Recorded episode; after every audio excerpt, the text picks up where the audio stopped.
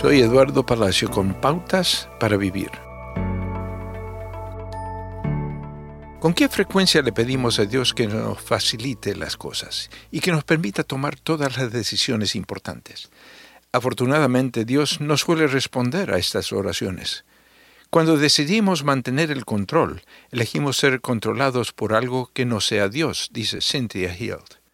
Aunque parece seguro y lógico estar a carga de su vida, esto se convierte en una gran responsabilidad. Nuestra tendencia es querer controlar nuestros destinos y los de nuestros seres queridos. En Génesis, una mujer llamada Rebeca ideó un plan para engañar a Isaac, su esposo, con el fin de que le diera a Jacob una herencia familiar que estaba destinada al primogénito. Rebeca tuvo éxito en su propio plan, pero el engaño afectó la vida de su hijo Jacob.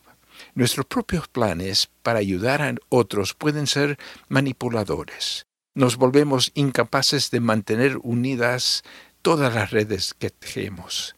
Aprender a soltar nuestro control sobre el futuro es un proceso.